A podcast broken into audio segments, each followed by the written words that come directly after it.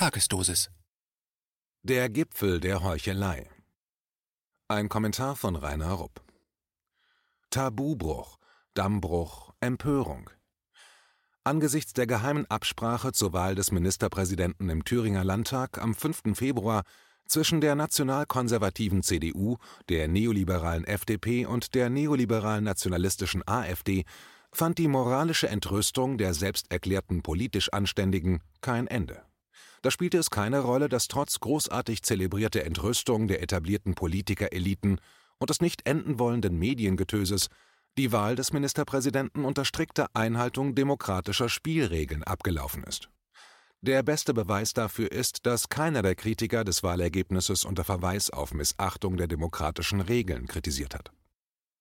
Dennoch wurde die Regionalwahl in Thüringen von den großkopferten Parteieliten in Berlin und ihren medialen Hofschranzen als ein Putsch, eine Art von Staatsstreich der AfD gegen unsere geheiligte liberale Demokratie dargestellt. Dabei hat doch Frau Merkel und ihre fleißigen Helfer in den letzten 15 Jahren unser Land längst in eine marktgerechte, neoliberal globalisierte Demokratur verwandelt, zu der die Wähler angeblich keine Alternative mehr haben. Im Zusammenhang mit der griechischen Finanzkrise hatte diese der damalige Bundesfinanzminister Dr. Schäuble dem griechischen Volk unumwunden erklärt.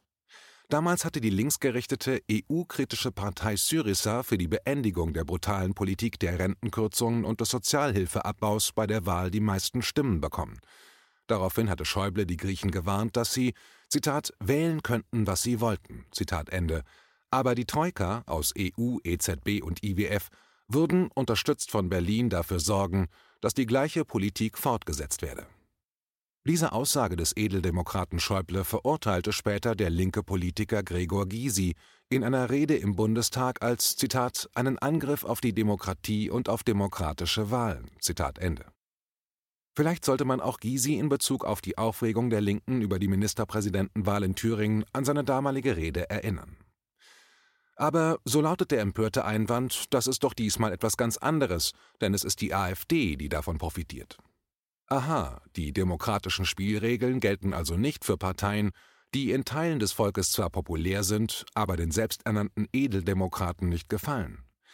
Aber dann kommt als Rechtfertigung für das undemokratische Vorgehen das bekannte Totschlagargument, dass die AfD ja gar keine demokratische Partei sei und ihre Mitglieder und Wähler aus in der Wolle gefärbten Nazis und Rassisten bestehen. Das wird einfach so von CDU, CSU, SPD, FDP, Grünen und linken Parteigrößen behauptet und von den Medien Tag ein Tag aus nachgeplappert. Eine juristische Grundlage dafür gibt es nicht. Vielleicht bringt ein Blick auf die Kriterien etwas mehr Klarheit, die seinerzeit das Bundesverfassungsgericht im Zusammenhang mit der NPD-Verbotsklage als verfassungsfeindlich herausgearbeitet hat. Wenn die AfD tatsächlich, wie behauptet, verfassungsfeindlich wäre, müsste sie aufgrund der Kriterien des Bundesverfassungsgerichts eine, Zitat, auf die Beseitigung der bestehenden freiheitlichen demokratischen Grundordnung, Zitat Ende, gerichtete Partei sein und beabsichtigen, Zitat, die bestehende Verfassungsordnung durch einen an der ethnisch definierten Volksgemeinschaft ausgerichteten autoritären Nationalstaat, Zitat Ende, zu ersetzen. Außerdem müsse ihr politisches Konzept, Zitat, die Menschenwürde, Zitat Ende, verletzen und, Zitat, mit dem Demokratieprinzip unvereinbar sein. Zitat Ende. Der zweite Senat des Bundesverfassungsgerichts hatte seinerzeit, Zitat, den zulässigen Antrag des Bundesrats auf Feststellung der Verfassungswidrigkeit der NPD einstimmig als unbegründet zurückgewiesen. Zitat Ende. Als Begründung für die Zurückweisung wurde unter anderem genannt, dass a. die NPD bedeutungslos sei, b. Zitat, dass es derzeit an konkreten Anhaltspunkten von Gewicht fehle, die es möglich erscheinen lassen, dass ihr Handeln zum Erfolg führt. Zitat Ende. Und c. dass die Führungsgremien der NPD so stark mit Agenten des Verfassungsschutzes durchsetzt waren, dass nicht mehr genau unterschieden werden konnte, welche Handlungen und politischen Positionen der NPD nun auch wirklich originär von der NPD und nicht vom Verfassungsschutz stammten. Deshalb hätte eigentlich der Verfassungsschutz verboten werden müssen, der die NPD de facto gelenkt und ihr Handeln zu verantworten hatte. Wenn von der Alternative für Deutschland wirklich die von allen Seiten behauptete große Gefahr für unsere Demokratie ausgeht, dann ist die Frage gerechtfertigt, warum gibt es keinen neuen Verbotsantrag beim Bundesverfassungsgericht? Analog zum NPD-Urteil kann das verschiedene Gründe haben. A. Da die AfD anders als die NPD von ihrer Größe und von ihrem politischen Handeln alles andere als bedeutungslos ist, greift dieser Punkt nicht. B. Liegt es dann, wie bei der NPD, am Fehlen ausreichender konkreter Anhaltspunkte von Gewicht? C. Oder trifft das Beispiel NPD auch auf die AfD zu, dass nämlich die Unterwanderung ihres Führungspersonals durch Agenten des Bundesverfassungsschutzes derart stark ist, dass ein Verbotsantrag der AfD von vornherein keine Chance hat und deshalb auch keiner gestellt wird. Solange aber die AfD nicht verboten ist, gehört sie zum Parteiensystem der bürgerlichen Demokratie wie jede andere Partei auch. Und zur Erinnerung, Demokratie ist, wenn der Bürger und Wähler der Souverän im Lande ist und nicht die Parteieliten.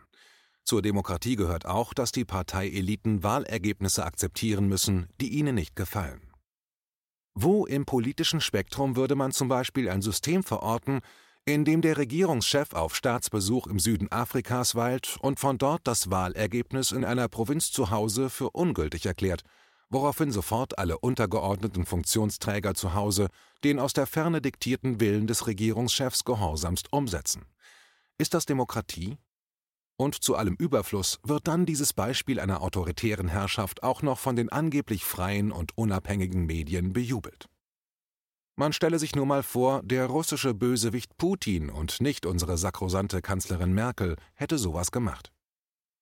Professor Mausfeld hat dazu auf den Nachdenkseiten bemerkt, dass die aktuellen Empörungen über den Dammbruch in Thüringen, Zitat, in weiten Teilen vorgeschoben sind. Zitat Ende.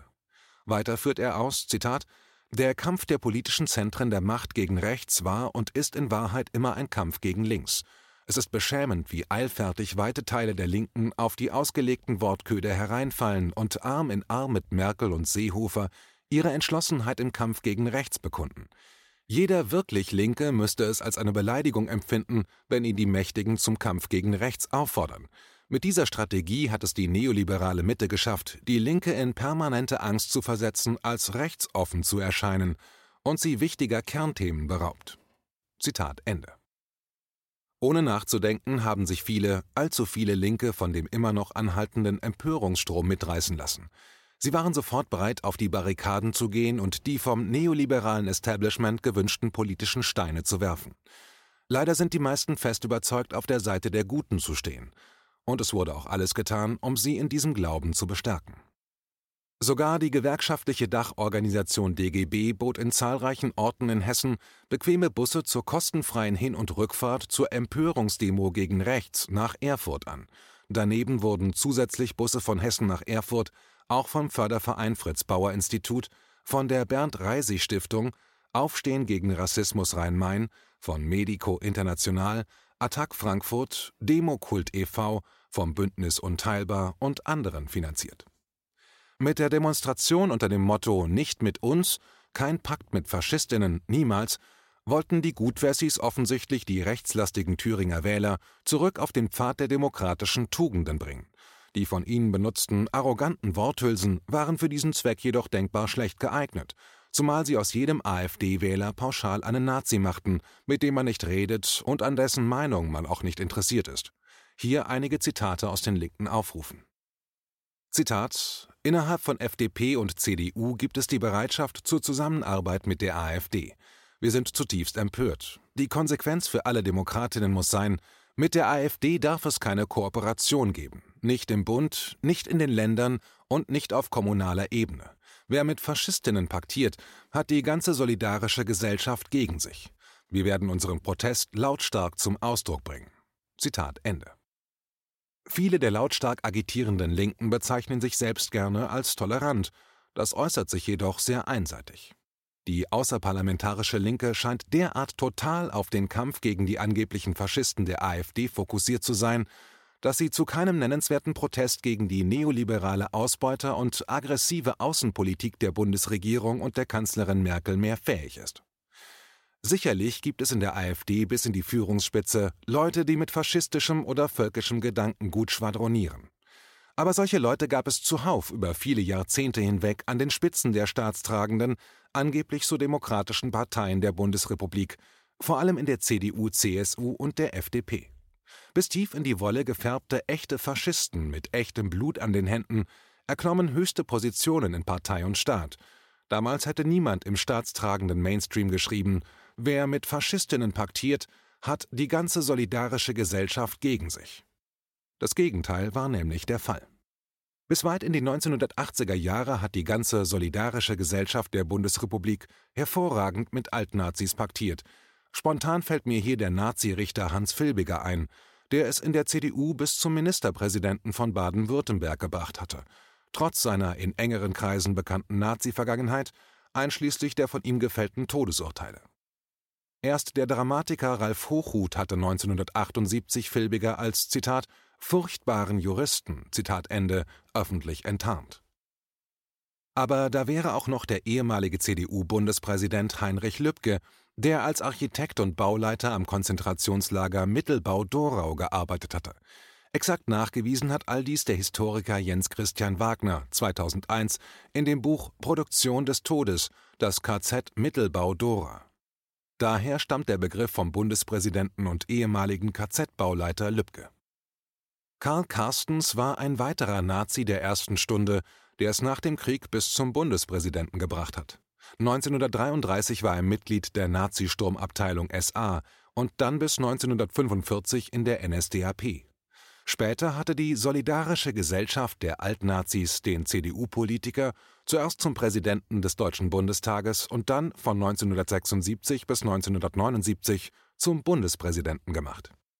Ein Link zur Liste ehemaliger NSDAP-Mitglieder, die nach 1945 noch Jahrzehnte in der Bundesrepublik in hohen und höchsten Ämtern politisch tätig waren, ist am Ende des Textes beigefügt. Diese Liste zeigt, wie rechte oder rechtsextreme Haltungen seit Beginn der Bundesrepublik in den Parteien der sogenannten Mitte fest verankert waren und sind. Aber auch SPD und grüne Spitzenpolitiker haben keine Probleme mit Faschisten, wie zum Beispiel mit den waschechten faschistischen Verbrechern in der Ukraine, zusammenzuarbeiten. Dort zeigten sich die deutschen Musterdemokraten, einschließlich Bundespräsident Steinmeier SPD, sogar auf Fotos aus der deutschen Botschaft in Kiew in trauter Eintracht mit brutalen ukrainischen Nazis und Rassisten. Denen haben sie Millionen unserer Steuergelder zugeschustert, als Unterstützung für deren brutale Kriegszüge gegen ihre andersdenkenden Mitbürger in der Ostukraine. Die jetzt auf Seiten der Linken diskutierte Einbindung ihrer Partei in die sogenannte demokratische Mehrheit in Thüringen unter Beteiligung der CDU ignoriert fahrlässig die gefährliche Rolle, die diese Parteien der Mitte in der Bundesrepublik gespielt haben. Erst durch sie war das Großkapital überhaupt in der Lage, auf allen gesellschaftlichen und wirtschaftlichen Ebenen die zersetzende Ideologie des Neoliberalismus durchzusetzen. In der Person von Friedrich Merz, CDU, ist diese Verflechtung erst jüngst wieder offenkundig geworden, schreibt Andreas Wehr, Mitbegründer des Marx-Engels-Zentrums Berlin. Auch in der Außenpolitik seien, Zitat, die Unionsparteien die entscheidendsten Verteidiger von NATO und massiver Aufrüstung, so Wehr. Sie befürworten die Ausdehnung von Bundeswehreinsätzen weltweit und in ihrer aggressiven Haltung gegenüber Russland und China lassen sie sich von niemandem überbieten. Schließlich kontrollieren sie auch weiterhin die Nachrichtendienste und die Bundeswehr. Den Ausbau der EU als antidemokratisches Projekt treiben sie voran. Diese Kräfte sind weiterhin sehr viel stärker als die Gesamtheit der in der AfD organisierten 33.000 Mitglieder. Zitat Ende, findet wer. Das sollte sich jeder Aktivist vor Augen halten, wenn ihn die Mächtigen zum Kampf gegen rechts auffordern. Die bei weitem größte Gefahr für unsere Gesellschaft, für Demokratie und Frieden, geht nämlich von der neoliberalen Mitte aus und nicht von der AfD, die von dieser Mitte zum Popanz aufgebauscht wird.